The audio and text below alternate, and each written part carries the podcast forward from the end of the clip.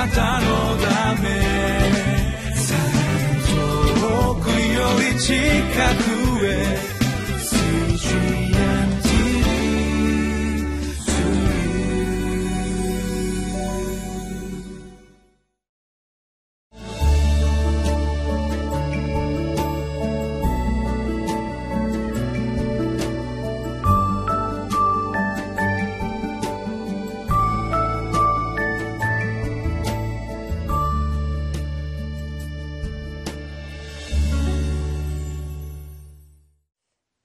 こんにちは。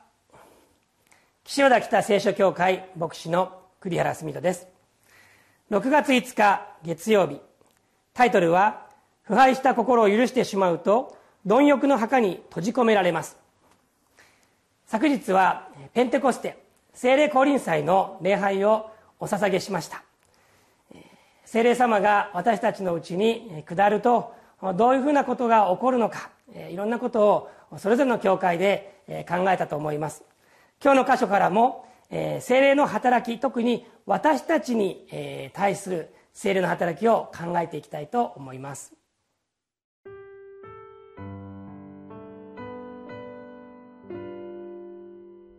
民数記11章24節から35節。ここでモーセは出て行って主の言葉を民に告げた。そして彼は民の長老たちのうちから70人を集め、彼らを天幕の周りに立たせた。すると主は雲の中にあって降りてこられ、モーセと語り、彼の上にある霊を取って、その70人の長老にも与えた。その霊が彼らの上にとどまったとき、彼らは予言した。しかし、それを重ねることはなかった。その時、二人の者が宿営に残っていた。一人の名はエルダデ、もう一人の名はメダデであった。彼らの上にも霊がとどまった。彼らは長老として登録された者たちであったが、天幕へは出て行かなかった。彼らは宿営の中で予言した。それで一人の若者が走ってきて、モーセに知らせていった。エルダデとメダデが宿営の中で予言しています。若い時からモーセの従者であったヌンの子ヨシュアも答えていった。我が主モーセよ、彼らを辞めさせてください。しかしモーセは彼に言った。あなたは私のためを思って妬みを起こしているのか。主の民が皆預言者となればよいのに。主が彼らの上にご自分の霊を与えられるとよいのに。それからモーセとイスラエルの長老たちは宿営に戻った。さて主の方から風が吹き海の向こうからうずらを運んできて宿営の上に落とした。それは宿営の周りにこちら側に約一日の道のり、あちら側にも約一日の道のり、地上に約二キュビトの高さになった。民はその日は終日週夜、その翌日も一日中出て行ってうずらを集め、最も少なく集めたものでも10褒めるほど集めた。彼らはそれらを宿営の周りに広く広げた。肉が彼らの歯の間にあって、まだ噛み終わらないうちに、主の怒りが民に向かって燃え上がり、主は非常に激しい疫病で民を撃った。こうして、欲望に駆られた民を彼らがそこに埋めたので、その場所の名をキブロテ・ハタアワと呼んだ。キブロテ・ハタアワから民はハゼロテに進み、ハゼロテにとどまった。イスラエルの民がさまざまなつぶやきを発したことがこの民数記にも出てきますけれども、今日はこの民が肉が食べたいえそしてマナには飽き飽きしたというそのつぶやきから始まるえところの続きですね。でこのマナしかない肉が食べたいということについての、えーま、主の答えというのが今日のところに書かれてあります。えすなわちうずらが飛んできてそしてもう本当に食べきれないほどの多くのうずらが飛んできて彼らに与えられた、えー、最終的には主がこの民を懲らしめるというそういうところで終わっているんですけれどももう一つこの一連の箇所を見た時に大きな事柄があったと思います。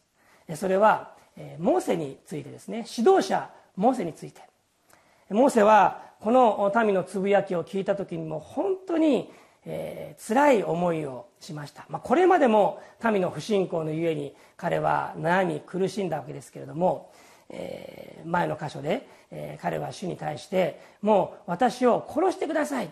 私もう行きたくないとそこまで言いました。それに対して主が一つのこの解決の方法といいでしょうか。答えを語られました。それは何かというと70人の長老を集めなさいということでした。70人の長老を集めてどうするんでしょうか。その70人の長老にモーセの上にある霊を注ぐと主は言われました。今日読んでいただいたこの箇所でまさにその出来事が記されています。ここでモーセは出て行って主の言葉を民に告げた。そして彼は民の長老たちのうちから70人を集め彼らを天幕の周りに立たせた。すると主は雲の中にあって降りてこられモーセと語り彼の上にある霊を取ってその70人の長老にも与えた。その霊が彼らの上にとどまった時彼らは予言した。しかしそれを重ねることはなかった、えー、彼の上にある霊。モーセの上にある霊を取ってこの70人の長老に、えー、この注がれた、えー、与えたというふうに書いてあるんですね。でこの霊って一体何なんだろうか、モーセの霊を与えた？でこれはですねはっきりとした答えが書いてあります。今日のところに書いてあります。後でモーセがこう言うんですよね。29節。あなた私のためを思って妬みを起こしているのか。主の民が皆預言者となればよいのに主が彼らの上にご自分の霊を与えられると良いのにと言われています。そうです。モーセの上にあった霊とは主が彼らの上にご自分の霊を与えられると良いのにと言われているこの主ご自分の霊であるということなんです。つまり主の霊が精霊がこのモーセの上にありそのモーセの上にあった霊精霊を長老たちに注がれた与えられたということがこの箇所で語られていることなんですよね。先ほど読んだこの25節ではえこの霊がとどまった時に予言をしたって書いてあります。えこれは本当にえ特別な出来事だったようです。なぜかというとしかしそれを重ねることはなかったと記してあるからですね。もうそれ以降はあこういうことは起こらなかったようです。じゃあこのことにどんな意味があったんだろうか、えー、モーセの上にある霊精霊が彼らの上に注がれた。それは先ほど言ったこのモーセのつぶやきと関係があると思います。モーセは主に、えー、自分の嘆きをこう言った時にね彼は本当に孤独だったんです。なんで自分一人だけこんな目に遭わなければならないのか。まあ、そんな思いで主にこう訴えていたんではないでしょうか。でそういう彼に70人の長老がいる。彼ら呼んできなさい。そしてそのご自分の霊を注がれるんですね。この出来事が表していることそれはモーセがもう孤独ではない。70人のこのリーダーたち長老たちと一緒にこれからは歩んでいくんだ。この悩みを共有して分かち合っていく。そういうこの意味があったのではないか。そう思うんですね。モーセがこのようにして主に訴えた時に主が答えてくださった。その答えは70人の長老に神の霊が注がれたということです。何か不思議なことをする力のある人がたくさん集まったというよりもモーセと同じ心で同じ気持ちであるいは同じ悩みを持ち同じように苦しんでだけど一緒になって歩んでいくリードしていくそういうこの長老が与えられたということ、私たちもですね精霊という方がどんなお方かということを考えたいんです。精霊様が下ると本当に私たちに賜物が与えられて私たちが力ある技をすることができる。精霊の賜物を与えてください。私たちはそういうふうに願いますよね。でも同時に精霊はあなた方の上に臨まれる時と言われています、えー、信じる者を皆に望んでそして皆が同じ思い同じ心や同じ悩み同じ苦しみを味わってでも一緒になって主の働きを担っていこう。聖霊様はそういうお方ではないか。そういうことを本当に励ましてくださるお方ではないか。そのように教えられました、えー、ペンテコステ精霊が下った。私に下った。でも私たちに下った。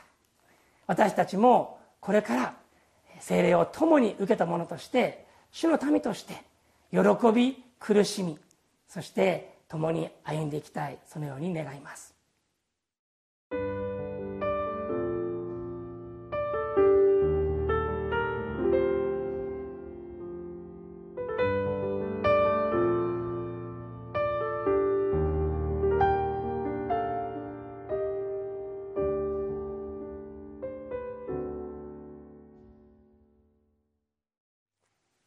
今日の箇所では、えー、長老ではあったけれども、えー、モーセに呼ばれて天幕へ出ていかなかった。宿営の中で予言したエルダテとメダテという2人の人の話が出てきます、えー、ヨシア、えー、モーセの住所ヨシアは、えー、このことをやめさせてください。というふうにモーセに願いました。しかしモーセはこう言いました。あなた私のためを思って妬みを起こしているのか。主の民が皆預言者となればよいのに。主は彼らの上にご自分の霊を与えられると良いのにと言われました。自分の権利とか自分の地位とかそういうことよりも人々に精霊が下ることすなわち共に主の働きを担っていくそういう人が増えるということを彼は願いました。